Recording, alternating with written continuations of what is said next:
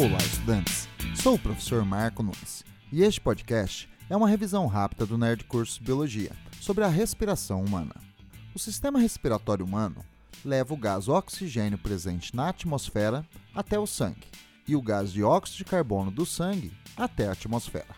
Durante a inspiração, ou seja, a entrada de ar, os gases atmosféricos podem entrar pelas narinas ou pela boca.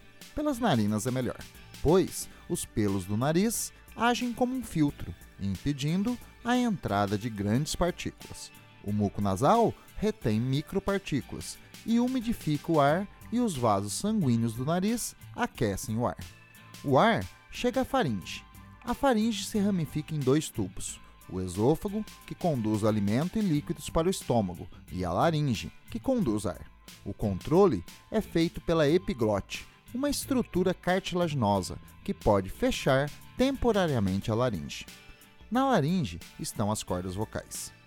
Depois o ar vai para a traqueia, que se ramifica em dois brônquios e penetram nos pulmões e se ramificam em brônquios menores, formando uma árvore brônquica. Os brônquios também possuem cartilagem. Os últimos brônquios se ramificam em bronquíolos com paredes bem finas e sem cartilagem, permitindo um pouco de trocas gasosas com o sangue. No final de cada bronquíolo há bolsas, chamadas alvéolos pulmonares. Elas possuem grande superfície e suas paredes são muito finas, facilitando a troca gasosa com o sangue. As trocas gasosas podem ser chamadas de hematose.